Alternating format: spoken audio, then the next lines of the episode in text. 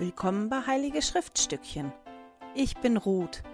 In diesem Podcast möchte ich mit dir meine Begeisterung für die Heiligen Schriften teilen. Hallo ihr Lieben, schön, dass ihr wieder mit dabei seid. Heute beschäftigen wir uns mit Matthäus 11 und 12 und Lukas 11.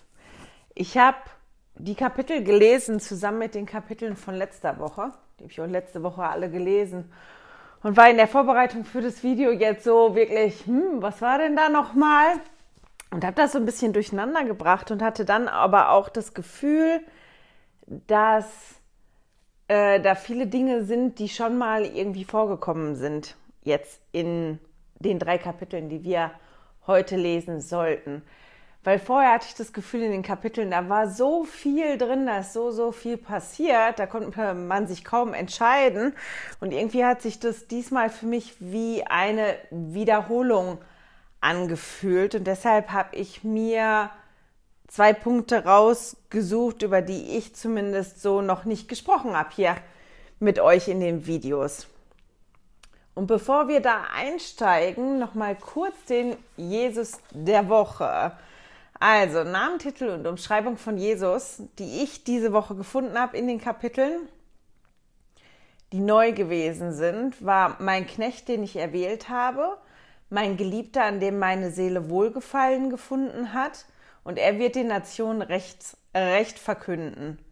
Und ähm, Namen und so weiter, die schon mal vorgekommen sind, sind der kommende Sohn des Menschen, Sohn Herr des Sabbats, Sohn Davids und Lehrer. Die hatten wir schon mal irgendwann, aber die waren auch in den Kapiteln drin. Einmal zur Seite tun den Zettel. Genau, steigen wir direkt ein in Matthäus 11 und zwar die Verse 28 bis 30, ganz bekannte Verse. Kommt her zu mir, all ihr mühseligen und beladenen, und ich werde euch Ruhe geben. Nehmt auf euch mein Joch und lernt von mir, denn ich bin sanftmütig und vom Herzen demütig, und ihr werdet Ruhe finden für eure Seele, denn mein Joch ist sanft und meine Last ist leicht. Ich weiß nicht, wie euch das geht oder wie euch das immer gegangen ist, wenn ihr diese Schriftstelle gehört habt oder wenn jemand davon gesprochen hat. Ich weiß, dass mir das aber oft so gegangen ist, dass ich gedacht habe, ich will kein Joch tragen, egal von wem und egal wie sanft das ist. Und ich will auch keine fremde Last tragen, egal wie leicht die ist, weil ja, in meinem Leben ist schon genug los und ich habe schon genug zu tragen. Da brauche ich auch nicht noch irgendwie die Last von irgendwem anderes tragen oder mir ein Joch auflegen lassen. Das drückt mich nur runter.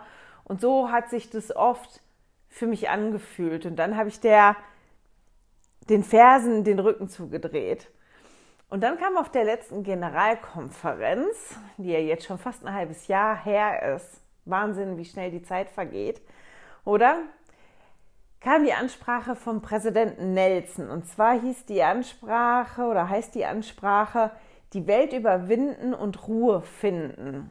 Und da zitiert Präsident Nelson genau diese Schriftstelle auch. Und er bittet uns, diese Ruhe zu finden. Ich muss jetzt mal reingehen, dass ich das Zitat finde. Mein Problem ist, dass ich diese Ansprache schon so oft durchgekaut habe, ähm, dass die kunterbunt ist und ich dann immer gucken muss, ähm, was wofür gewesen ist. Die Ansprache ist total super. Präsident Nelson fordert uns ja schon eine ganze Weile auf, immer uns mit irgendwas zu beschäftigen, uns irgendwas zu Herzen zu nehmen, nach irgendwas zu gucken. Und dieses Mal ging es halt wirklich um, um diese Verse. Und ich weiß nicht, ob ihr euch daran erinnern könnt, aber ich weiß, als er angefangen hat, er hat ja angefangen, damit, dass er auch gesagt hat, es ist so viel los in der Welt, dass wir uns manchmal vielleicht danach fühlen, unseren Pyjama anzuziehen, uns ins Bett zu legen, uns einzukugeln und irgendjemandem zu sagen, mach mich wach, wenn der Tumult und das Drama vorbei ist. Und ich weiß, dass ich wirklich gesessen habe, als er das gesagt hat und gedacht habe, ja, genau so, so fühle ich mich oft. Und ich weiß, dass ich nicht die Einzigste bin, der die Welt sehr turbulent und chaotisch und das alles manchmal ein bisschen viel vorkommt. Natürlich ist die Welt auch großartig und daran erinnert Präsident Nelson uns auch, welche großartige Sachen trotzdem passieren, obwohl es so chaotisch ist. Aber ich habe wirklich seit Monaten, eigentlich schon seit ein paar Jahren, so oft das, dieses Bedürfnis nach Ruhe und nach Frieden und nach ein bisschen Zeit und dass Dinge vielleicht manchmal ein bisschen langsamer laufen. Und deswegen hat die Ansprache ähm, sehr zu mir gesprochen. Und Präsident Nelson sagte da unter anderem, meine Bitte an Sie heute Vormittag, Ruhe zu finden sich von dem Gewicht der Unsicherheit und dem Leid dieser Welt zu erholen, indem Sie die Welt durch Ihre Bündnisse mit Gott überwinden Zeigen Sie ihm durch Ihre Gebete, Ihr Handeln, dass Sie, dass Sie es ernst damit meinen, die Welt überwinden zu wollen. Bitten Sie ihn, Ihren Verstand zu erleuchten und die benötigte Hilfe zu senden. Schreiben Sie jeden Tag die Gedanken auf, die Ihnen beim Beten kommen, und setzen Sie diese eifrig in die Tat um. Verbringen Sie mehr Zeit im Tempel und streben Sie nach Erkenntnis, inwiefern Sie im Tempel lernen, über diese gefallene Welt hinauszuwachsen. Entschuldigung, heute habe ich irgendwie einen Knoten in der Zunge mal wieder. Und alles mit S scheint heute schwierig zu sein. Ähm, eigentlich könnte man wie, wie die ganze Ansprache zitieren dazu. Und ich weiß, dass seitdem diese Ansprache, seitdem ich diese Ansprache gehört und dann diverse Male nochmal gelesen habe, haben mich in den letzten Monaten vier Fragen begleitet und beschäftigt. Also eigentlich mehr als vier, aber diese vier Fragen wollte ich heute mit euch teilen. Die eine ist, was ist diese Ruhe, von der Präsident Nelson und auch Jesus da sprechen? Was ist denn diese Ruhe für mich? Was bedeutet das denn eigentlich? Wie kann ich diese Ruhe fühlen? Wie komme ich dahin, dass ich diese Ruhe spüren kann? Was bedeutet es eigentlich, mit jemandem unter einem Joch zu sein? Und was ist die Last, von der Jesus hier spricht? Meine Last ist leicht. Und wenn man sich wirklich beschäftigt mit der Ansprache, kann einem das helfen, ähm, ja, einen so in die richtige Richtung zu schubsen, dass man das erkennt, worum es da eigentlich geht. Das nochmal eben. Das neue Sprachprogramm macht mich verrückt, wenn ich mein Handy aufmache. Ähm, ich gucke nochmal eben nach einem anderen Zitat aus der Ansprache. Genau, Präsident Nelson hat unter anderem das nochmal ein bisschen erklärt. Er hat gesagt, der Lohn dafür, dass wir unsere Bündnisse mit Gott halten, ist Macht vom Himmel. Macht, die uns die Kraft gibt, Prüfungen, Versuchungen und Kummer besser auszuhalten. Diese Macht ebnet uns den Weg. Wer nach den höheren Gesetzen Jesu lebt, hat Zugang zu seiner höheren Macht. Wer eingegangene Bündnisse hält, hat daher ein Anrecht auf eine besondere Art der Ruhe, die ihm aufgrund seiner Bündnisbeziehung zu Gott zuteil wird. Weiß nicht, wie das für euch ist, wenn ich das so lese, ist mir das manchmal ganz klar, aber wenn ich das dann wie praktisch umsetzen soll, dann finde ich das trotzdem schwierig. Und ich habe halt wirklich überlegt, ähm, ob ich ein Erlebnis mit euch teile oder nicht, weil es schon sehr persönlich gewesen ist. Aber ich habe ähm, gedacht, es wird dazu passen, zu der Schriftstelle.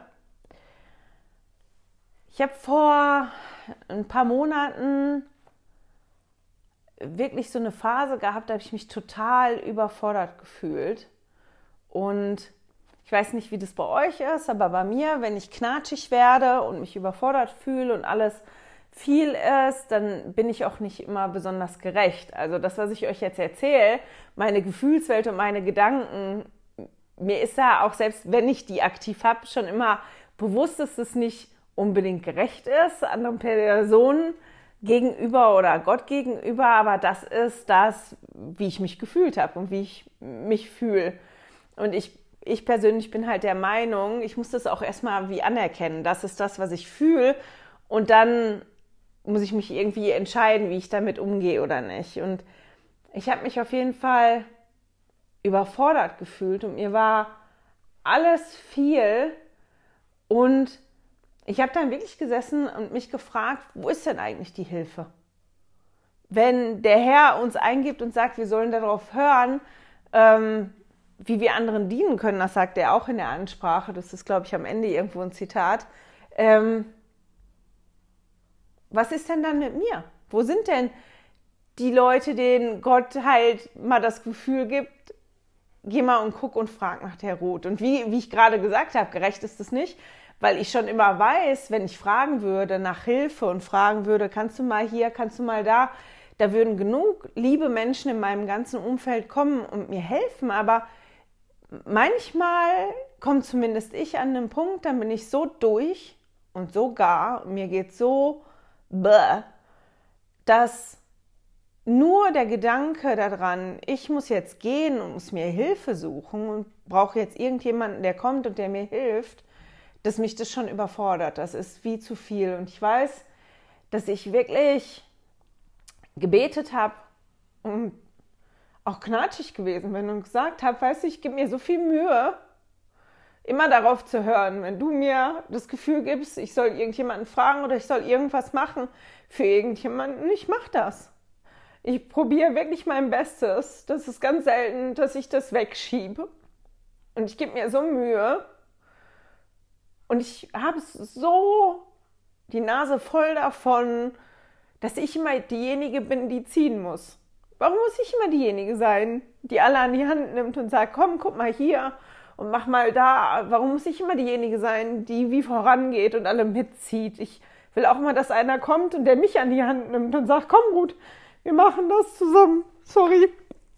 Deswegen hatte ich überlegt, ob ich das überhaupt teilen möchte. Und ähm, habe halt wirklich da gesessen und habe gedacht, wo sind die denn? Wem Vater im Himmel gibst du das Gefühl, der soll sich mal um mich kümmern? Und wenn du das machst überhaupt, dann gib dir mal einen Tritt in den Hintern, weil es kommt keiner. Bei mir kommt keiner um mich kümmert sich keiner. immer muss ich die Starke sein, immer muss ich diejenige sein, die vorangeht und die macht und die tut. Und das war genau das, wie ich das empfunden habe in dem Moment. Und ich war wirklich so müde, so müde und auch so stinkig, weil das in meiner Realität in dem Moment sich genau so angefühlt hat, wie ich ganz am Anfang gesagt habe. Das war ganz bestimmt nicht gerecht, aber es hat sich in dem Moment genauso angefühlt. Und dann hatte ich eine Antwort gekriegt. Die war ziemlich klar. Das war fast so, als wenn jemand mit mir sprechen würde, der zu mir gesagt hat, Ruth, ich brauche dich, dass du vorangehst. Und ich brauche dich, dass du das machst. Aber du musst es nicht alleine machen. Du kannst dich selber entscheiden, ob du ähm, die Last tragen möchtest alleine oder ob du die mit mir zusammen tragen möchtest, ob du mit mir gehen willst. Weil wenn du willst, stehe ich mit dir unter deinem Joch. Ich stehe unter dem Joch und ich ziehe ähm, die Last mit dir zusammen. Und das war das erste Mal, dass diese Schriftstellen da in Matthäus 11 ähm, für mich in Sinn gegeben haben, gefühlsmäßig. Und wo ich das nicht nur vom Kopf, sondern vom Gefühl her verstanden habe, was das bedeutet, mit jemandem zusammen unter einem Joch zu stehen oder mit Jesus zusammen unter dem Joch zu stehen, weil ähm, mir halt in dem Moment ganz klar geworden ist, dass ähm,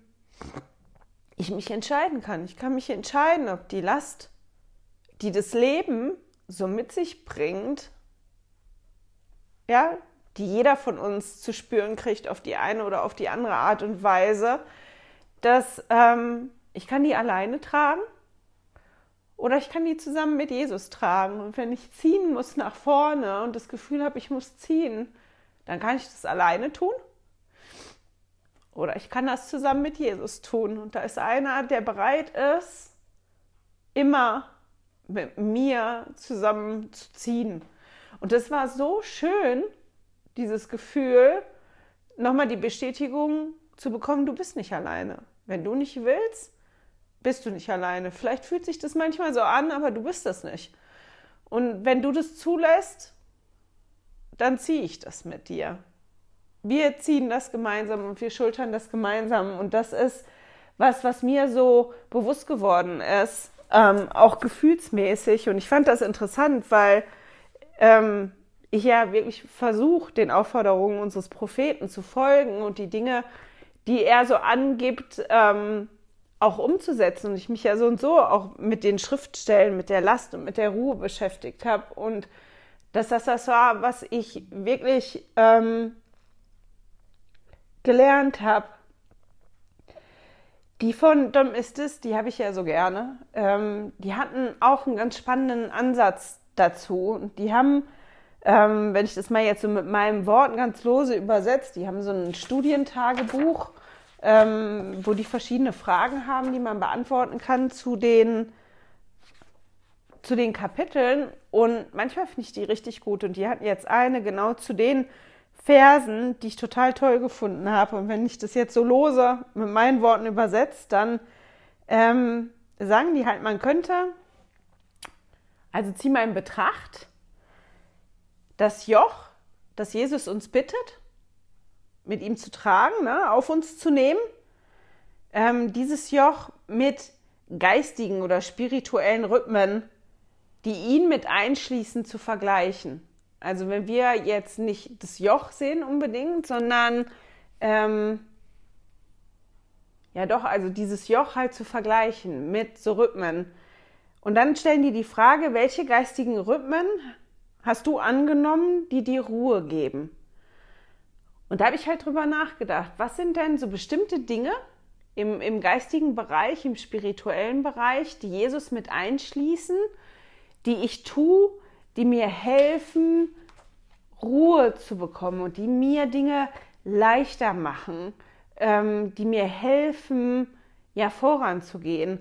Für mich zum Beispiel, ich habe mehreres, aber waren das so ganz klassische Sachen. Das Gebet hilft mir, zur Ruhe zu kommen und eine Verbindung zu haben ähm, das Schriftstudium, Gespräche mit anderen, wenn ich Segen bekomme, das sind so Dinge vom Abendmahl nehmen, so bestimmte Dinge, die sich so wiederholen, die mir helfen. Und auch Präsident Nelson spricht in, in seiner Ansprache darüber, wie wichtig das ist und wie doll das Halten von, von unseren Bündnissen uns hilft, genau diese, diese Ruhe zu finden. Ähm muss mal jetzt schnell gucken, ob ich das finde. Wie gesagt, ich habe das leider kunterbunt, aber ich wollte das nicht alles wegmachen. Ähm, ob ich das eine Zitat jetzt finde dazu. Genau, er hat gesagt unter anderem, ähm,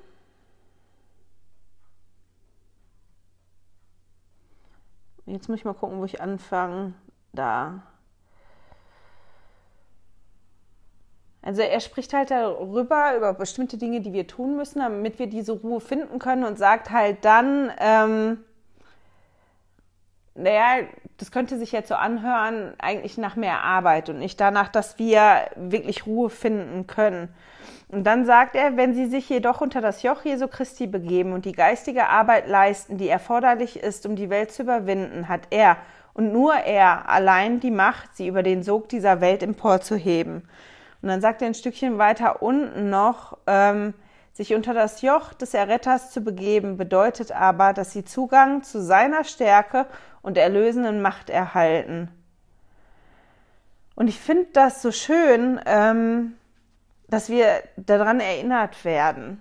Ein anderer Aspekt, der mir da noch aufgefallen ist, als ich das jetzt gelesen habe, das erste Mal, war das, Entschuldigung, wenn das gerade geraschelt hat, das Mikrofon ein bisschen hoch heute.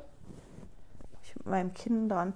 Jetzt muss ich mal schnell gucken. Ähm, Im Vers 29, also Matthäus 11, Vers 29 steht, Nehmt auf euch mein Joch und lernt von mir. Und dieses und lernt von mir, das ist mir vorher noch nie so aufgefallen. Das ist mir eigentlich jetzt erst aufgefallen, als ich jetzt gerade den Vers gelesen habe. Und ich finde, das ist aber auch so passend, weil wenn wir uns Mühe geben,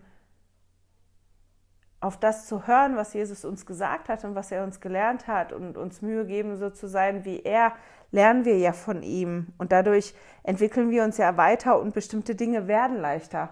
Und dadurch bekommen wir ja so eine Ruhe. Aber ich fand die Gedanken eigentlich nicht schlecht zu der Schriftstelle. Und vielleicht wollt ihr euch ja auch nochmal darüber Gedanken machen, was ist denn diese Ruhe für euch und was bedeutet das persönlich für euch, unter das Joch zu gehen, das Joch mitzutragen, das Joch Christi auf sich zu nehmen. Was ist das denn für euch? Ist das eine Belastung manchmal oder ist das immer gut? Ähm, welche Erfahrungen habt ihr damit gemacht und ähm, ist das eine bewusste Entscheidung, die, die ihr getroffen habt oder ihr vielleicht auch immer wieder trefft? Und, und was macht das mit euch? Und vielleicht mögt ihr euch auch die Ansprache nochmal durchlesen. Also die heißt, die Welt überwinden und Ruhe finden und ist von der letzten Generalkonferenz, von der Oktober 2022 Generalkonferenz von Präsident Nelson. Ähm, die ist wirklich toll und ähm, die hat mir wirklich geholfen, mich damit auseinanderzusetzen und mehr von dieser Ruhe in meinem Leben zu spüren. Den anderen Aspekt, den ich mir rausgeholt habe, das ist ähm, die Sabbatfrage. Wir haben ja an, an mehreren Stellen dass das vorkommt, dass Jesus Dinge tut am Sabbat, die den Pharisäern gegen den Strich gehen. Zu Jesus Zeiten war das, was man tun durfte oder nicht tun durfte am Sabbat, sehr genau geregelt. Also man hat teilweise wirklich, man darf so und so viele Schritte gehen, man darf das und das machen, das darf man nicht machen, weil das Arbeit ist, aber dieses darf man machen. Es gab auch Ausnahmen zu der Regel. Und ähm, das war vielen klar. Und Jesus hat, und, und die Jünger von Jesus, die haben halt so einige Male gegen diese, dieses Regelset, das die da aufgestellt haben, was konform gewesen ist mit der Tora, ähm, die haben dagegen verstoßen. Und das ist den Pharisäern wirklich gegen den Strich gegangen. Und davon lesen wir auch in Matthäus 12 zum Beispiel, in den Versen 1 bis 14 da jetzt. Wir lesen davon, dass die durch die Felder gegangen sind, dass die Hunger hatten, dass die sich die, die Ähren runtergenommen haben und die gegessen haben. Ich habe in einem Artikel gelesen, dass das nicht nur ein Akt gegen, gegen den Sabbat ist, Sabbatheiligung, sondern dass das wie mehrere Arbeiten eigentlich sind, wenn man das ganz streng auslegt. Das Pflücken, dass sie die Ähren runtergeholt haben, dass sie die gerieben haben, um die Spelzen und so runterzuholen, damit die überhaupt an die Körner drankommen und das zu essen. Das war eine Sache, das zu nehmen, das einfach zu stehlen vom Feld am Sabbat, weil Mundraub unter bestimmten Bedingungen erlaubt gewesen ist, aber am Sabbat halt nicht. Das heißt, dieser Akt am Sabbat, wir laufen da, wir essen, wir nehmen von einem fremden Feld einfach irgendwas an einem Sabbat runter und wir essen das. Das hat halt in mehreren Punkten schon gegen diese Regeln des Sabbats verstoßen. Gegen das, was in, in der Tora gestanden hat und wie die das interpretiert haben.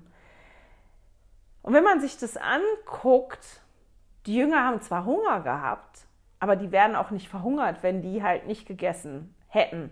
Die hätten halt einfach an dem Tag nichts gegessen gehabt. Aber eigentlich hätten sie warten können, oder? Wenn man sich das so ein bisschen anguckt. Das andere ist, wenn man sich dann anguckt, die Geschichte mit dem ähm, Mann mit der verdorrten Hand. Ich weiß halt nicht, wenn man sich, wenn man das so liest, könnte man schon fast ähm, könnte man das schon fast so lesen, als wenn die Pharisäer den mitgebracht hätten, einfach um Jesus wie auf die Probe zu stellen. Das steht da nicht. Aber als ich das gelesen habe, ist so dieses Bild bei mir vor meinem Auge ähm, entstanden. Und auch da kann man sich angucken, der hat ja die verdorrte Hand wahrscheinlich schon eine Weile gehabt. Man liest da zumindest nicht von großen Schmerzen. Das war anscheinend nichts, was lebensgefährlich gewesen ist. Also wäre es so schlimm gewesen, wenn Jesus einfach einen Tag länger gewartet hätte und das am nächsten Tag gemacht hätte. Und immer wenn die sich aufgeregt haben, die Pharisäer, hat Jesus denen ja dann eine Antwort drauf gegeben und wie zum Beispiel gebracht. Und das, was mir jetzt nochmal aufgefallen ist, als ich gelesen habe in meiner Einheitsübersetzung da in der Studienbibel, die haben das kommentiert dazu. Das war was, was ich verdrängt hatte, was mir gar nicht mehr so bewusst gewesen ist. Der Beschluss und das Verhalten der Pharisäer. Jesus umzubringen, stimmte mit der Tora überein, weil für jemanden, der den Sabbat entweiht hat, vor allem auch mehrfach entweiht hat und wirklich nach den Satzungen da entweiht hat, war das legitim nach der Tora, ähm, ja, den umzubringen. Da stand, wie kann man sagen, da stand die Todesstrafe drauf. Aber das war eine wirkliche Konsequenz davon. Also diesen Beschluss, den die Pharisäer da gefasst haben, der war wirklich konform mit dem, wie die Tora ausgelegt worden ist bei dem und wie die das interpretiert haben. Das vergessen wir manchmal, wenn wir das lesen, weil wir lesen das und, und oder ich lese das normalerweise und ich finde das total überzogen. Meine Güte, was hat der? Der hat ja nichts Schlimmes gemacht. Warum reagieren die da jetzt so drüber? Aber eigentlich ging das konform mit dem und weil die halt so in ihrer Schiene waren und so die Scheuklappen aufgehabt haben, wollten die halt auch wirklich nicht sehen und nicht begreifen und nicht lernen, was Jesus probiert hat, denen beizubringen. Auch als er denen ja dann die Antwort gegeben hat auf die Kritik, warum machst du das? Das ist nicht richtig. Und dann hat Jesus ja darauf geantwortet. Er hat die im, bei den Ehren in dem daran erinnert, dass es halt Ausnahmen gibt. Die eine Ausnahme war David, der ja sich und seine Soldaten, die haben die Schaubrote gegessen, die eigentlich nur für die Priester gewesen wären am Sabbat. Meine ich war das auch. Ich kriege die Geschichte jetzt gerade nicht mehr ganz zusammen. Ähm, und das andere ist die Ausnahme, ähm, die Priester arbeiten ja auch im Tempel am Sabbat und das ist eine von den Ausnahmen, obwohl die arbeiten, wird es nicht als Arbeit oder als Sabbatentweihung gesehen. Dass die da arbeiten, ist auch eine der Ausnahmen, die er ihnen ja dann sagt. Und auch mit dem Mann mit der verdorrten Hand, dass er sagt, ähm, man geht ja auch hin und holt ein Schaf und rettet das, wenn das in die Grube fällt. Auch wenn das Schaf da vielleicht einen Tag drin überleben würde und das nicht wirklich in Lebensgefahr wäre, da holt man das trotzdem raus. Und ein Mensch ist so viel wichtiger als das Schaf.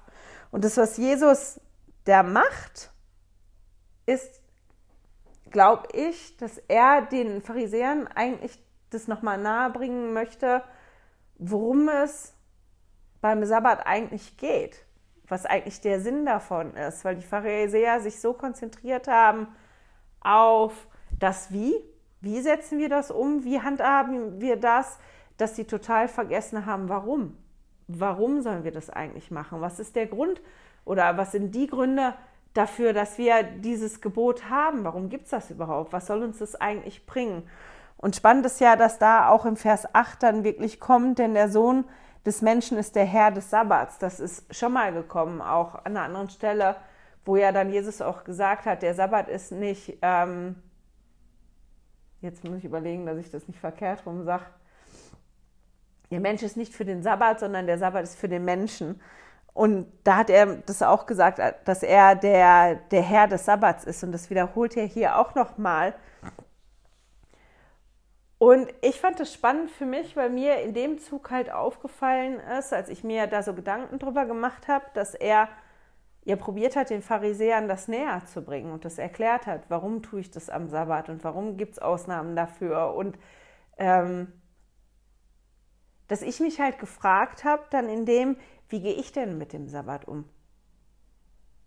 Freue ich mich auf den Sabbat? Ist das ein Tag in der Woche, der kommt, wo ich mich drauf freue? Und ist der Sabbat für mich so viel anders als die anderen Tage in der Woche.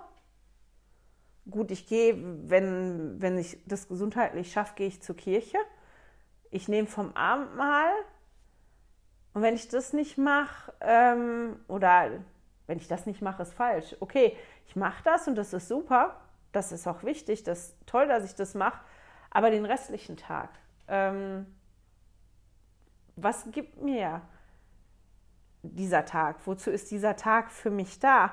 Ähm, und da bin ich dann so ein bisschen in Stolpern geraten. Ich weiß, dass wir uns als Familie den Sabbat immer wieder angeguckt haben.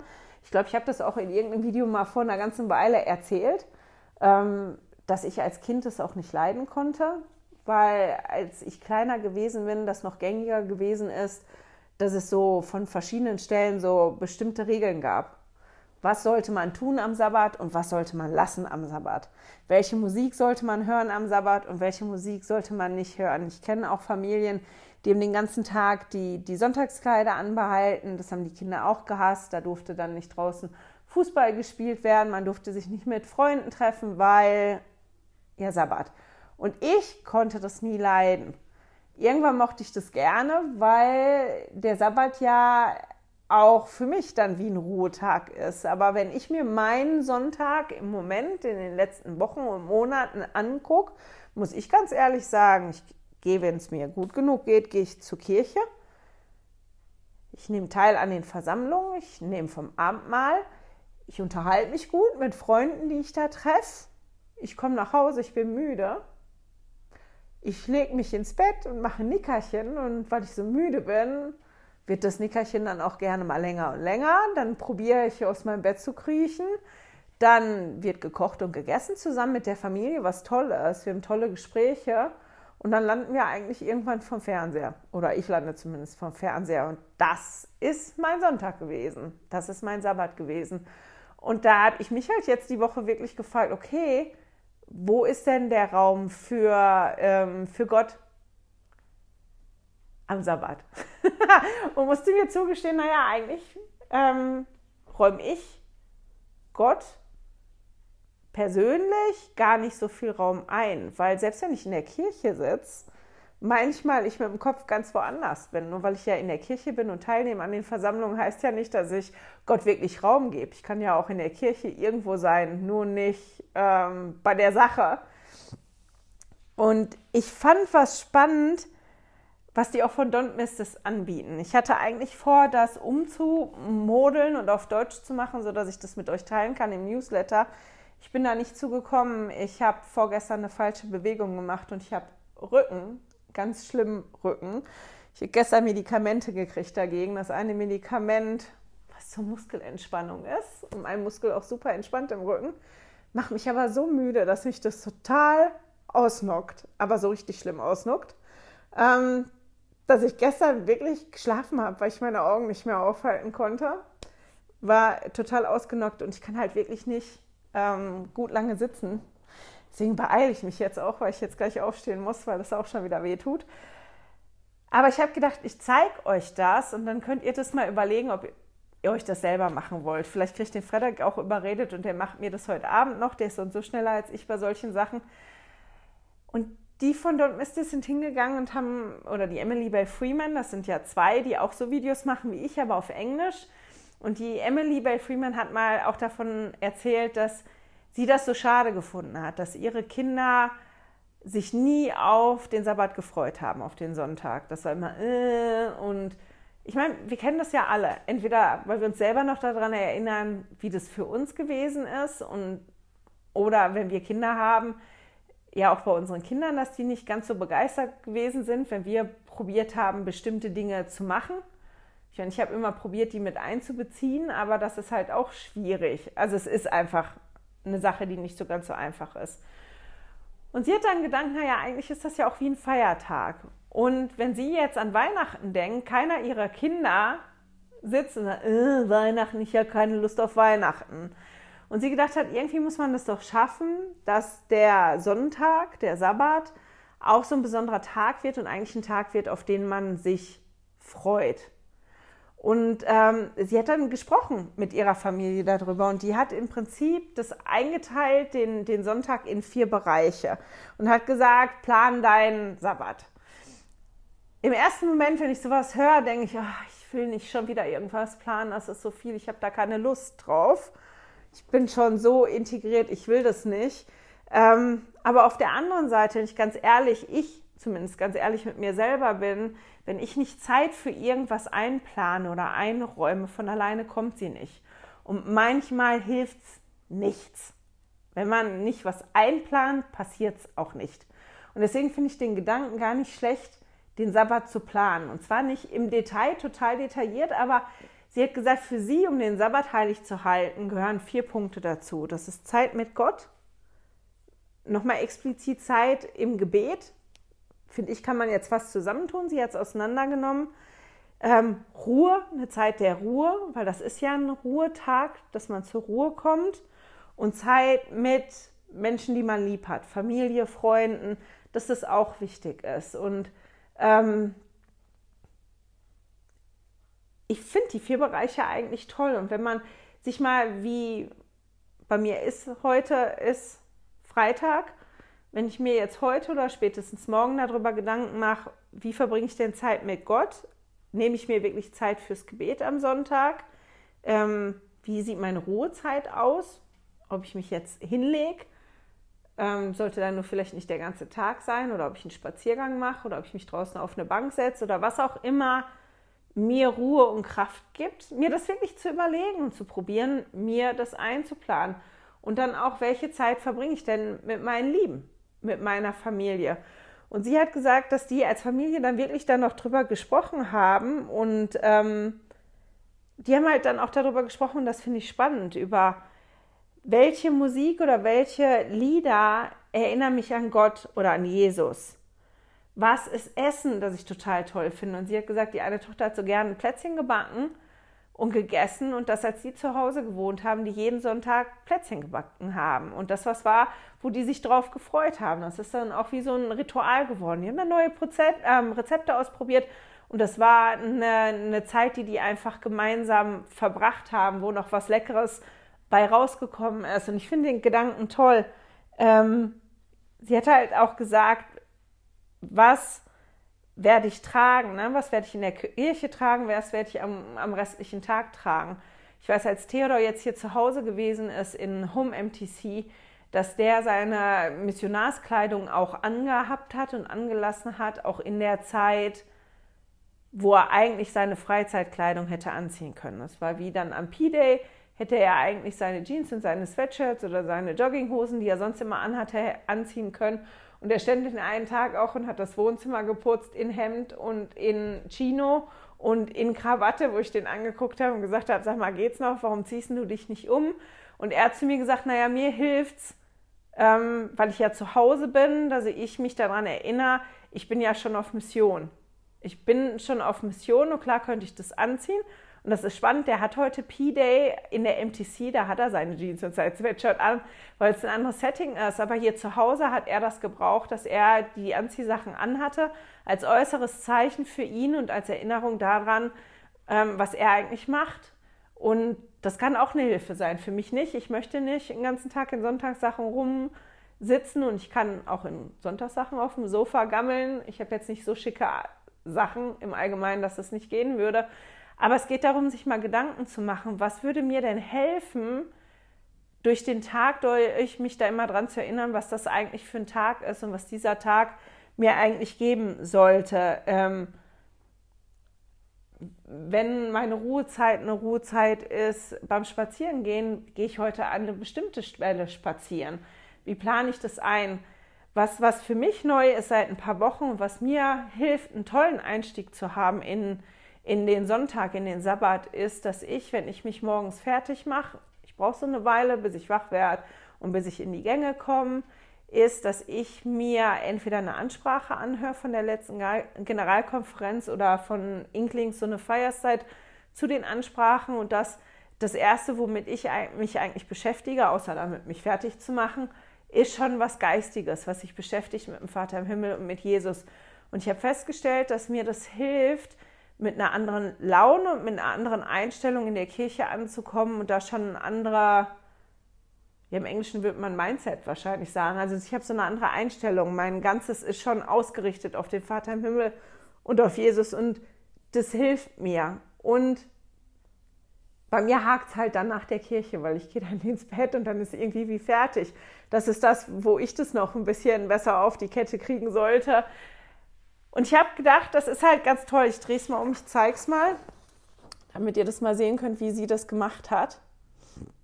Innen drin ist so ein, so ein ähm, wie nennt man die, die Labyrinthe, aus denen man rauskommt.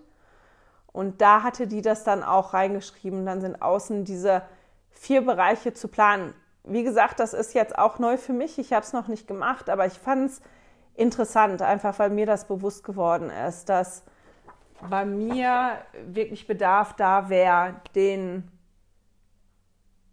Gott noch mehr Raum zu geben, in meinem bewusster Raum zu geben am Sonntag und ähm, den Sabbat eher zu einem anderen Tag zu machen als dass das einfach ein Tag ist, wo ich nichts mache, außer schlafen zu gehen am Nachmittag. Und dass ich festgestellt habe, dass ich glaube, dass das nicht schlecht wäre für mich und auch für meine Familie. Und wir werden uns das mal angucken, wie es funktioniert. Ich kann ja das dann mal nach ein paar Wochen berichten, ob das jetzt was gewesen ist, was für uns funktioniert oder nicht. Aber ich habe gedacht, ich teile das mit euch, weil manchmal braucht man einfach eine gute Idee, wie man was anders angehen könnte, weil man weiß, es könnte besser sein, aber man weiß halt nicht, wie komme ich da hin. Und ich fand die Idee jetzt nicht schlecht. Wie gesagt, ich habe sie noch nicht ausprobiert. Das läuft dann noch. So, das war es auch heute. Ich hoffe, ihr konntet irgendwas mitnehmen für euch, aber das waren so die zwei Punkte, die mir so entgegengesprungen sind diese Woche. War halt das, was ich über die Ruhe und über das Joch gelernt habe im letzten halben Jahr und was mir so wichtig geworden ist, das mit euch zu teilen und auch, dass mir so bewusst geworden ist, als ich mich jetzt mit dem Sabbat beschäftigt habe und was mir der Sabbat eigentlich bedeutet. Ähm, ja, dass mir aufgefallen ist, dass ja, da Bedarf bei mir ist, mich damit nochmal auseinanderzusetzen und da vielleicht einen anderen Weg zu finden. Genau, das war's. Ich hoffe, ihr habt auch was Wunderschönes gefunden, was euch hilft diese Woche. Es lohnt sich, die Ansprache von Präsident Nelson nochmal zu gucken, zu hören, zu lesen. Die ist ganz toll. Und damit schicke ich euch in die nächste Woche. Ich hoffe, wir hören und sehen uns dann wieder. Tschüss. Hey, danke fürs Zuhören. Dieser Podcast ist die Audiospur von meinem YouTube-Video. Wenn du mich also nicht nur hören, sondern auch sehen möchtest, findest du mich auf YouTube unter Heilige Schriftstückchen. Melde dich auf www.heiligeschriftstückchen.ch für meinen Newsletter an und erhalte Zitate und Links passend zu jeder Episode. Außerdem findest du mich auf Facebook und Instagram, auch unter Heilige Schriftstückchen. Auf Instagram allerdings mit UE statt mit Ü.